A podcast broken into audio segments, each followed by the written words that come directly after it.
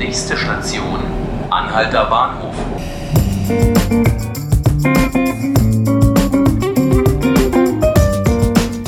Hallo zusammen und herzlich willkommen zu 5 Minuten Berlin, dem Tagesspiegel Podcast. Mein Name ist Laura Hofmann und bei mir im Studio steht heute mein Kollege Sebastian Leber. Hallo Sebastian. Hallo. Am 13. März, also vor bald vier Monaten, ist ein älterer Mann im Volkspark Wilmersdorf beim Joggen zusammengebrochen. Seitdem liegt er im Koma. Doch niemand weiß, wer er ist. Niemand scheint ihn zu vermissen. Die Polizei veröffentlicht immer wieder neue Fotos von ihm, doch noch hat sich niemand gemeldet. Die Polizei sagt, sowas hat es noch nicht gegeben. Sebastian, du hast dich mit diesem Fall beschäftigt und eine längere Reportage geschrieben. Warum vermisst niemand diesen Mann? Ja, das ist echt ein Rätsel. Die Polizei kann sich selbst nicht erklären, obwohl sie wirklich viel unternommen hat. Es ist einfach so, niemand hat sich gemeldet, der ihn vermisst. Niemand hat gesagt, bei mir in der Wohnung quillt unten ein Briefkasten über oder so. Und die Polizei hat eine ganze Menge an Methoden, um die Identität von einem, unbekannten Person herauszufinden. Und die haben bisher alle versagt. Du hast dich ja für deine Reportage auch mit dem zuständigen Ermittler eben getroffen, dich lang mit ihm unterhalten.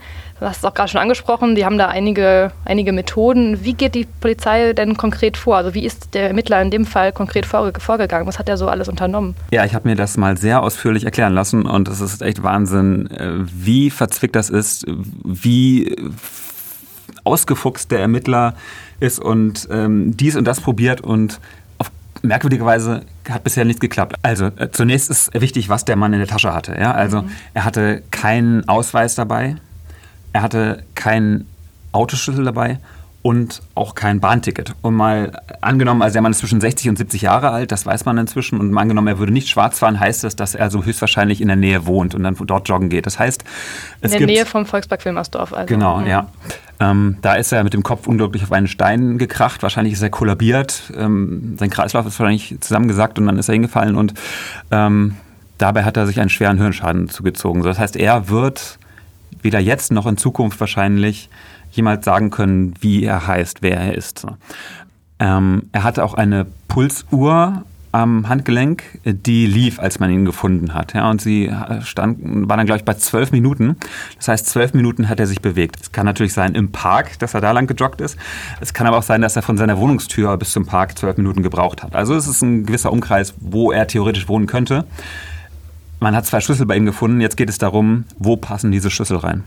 Und da ist aber bisher kein Ergebnis gekommen. Ja, die Polizei war sogar schon bei der BSR äh, letzte Woche war das. Und die haben dort der Polizei sämtliche Schlüssel aus dem Umkreis ähm, gezeigt, die sie brauchen, um morgens die Haustüren aufzuschließen, um an die Mülltonnen ranzukommen. Es mhm. waren 4500 Stück und keiner hat gepasst.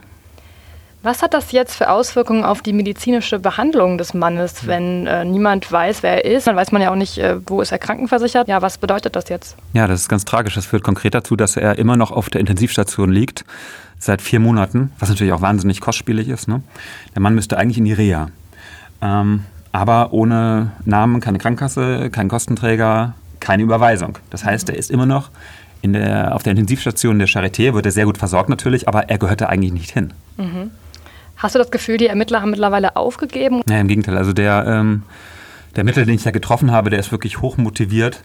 Und nachdem er schon hunderte Plakate geklebt hat und hier und da geschaut hat und ähm, äh, abseitigsten Spuren nachgegangen ist, ist er immer noch äh, sehr motiviert und ich glaube, er wird ihn finden. Die haben jetzt schon mehrmals Tranchen von Bildern von ihm veröffentlicht und früher oder später muss es einfach klappen. Waren Sie denn schon mal nah dran, beziehungsweise haben Sie schon mal geglaubt, jetzt am Ziel zu sein?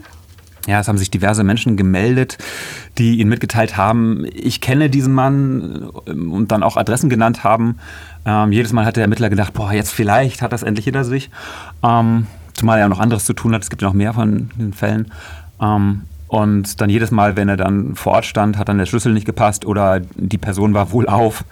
Ja, du sagst gerade, es gibt noch mehr von diesen Fällen. Trotzdem sagt die Polizei ja und auch die Klinik, das ist in der Form einzigartig. Das haben wir so noch nicht erlebt. Warum? Ja, genau. Was der Ermittler sonst hauptsächlich macht, sind äh, unbekannte Tote, mhm. ja, also die zu identifizieren.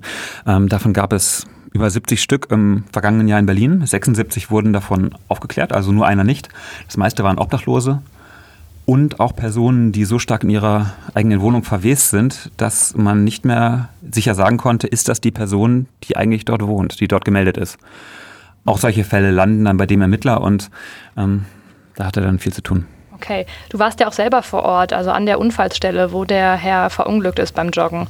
Ähm, da hast du andere Jogger nach, nach ihm gefragt. Hm. Ist dir da irgendwas aufgefallen? Ja, also erstmal war es kurios, wie viele Leute da morgens langlaufen. Also es war 7.40 Uhr, genau die, zu, die Zeit, zu der er da gefunden wurde.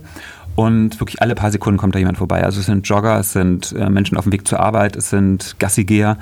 Und die sagen alle, ja, das ist einfach so, weil so viele Leute hier langlaufen, man kann sie nicht alle grüßen und deswegen guckt man sich jetzt gar nicht in die Augen und deswegen passiert es das auch, dass hier jemand vielleicht lange lange Jahre joggt und man kennt ihn nicht. Aber ich habe letztlich eine Frau dann getroffen, die hat gesagt, doch, doch, ich habe das Gesicht gesehen.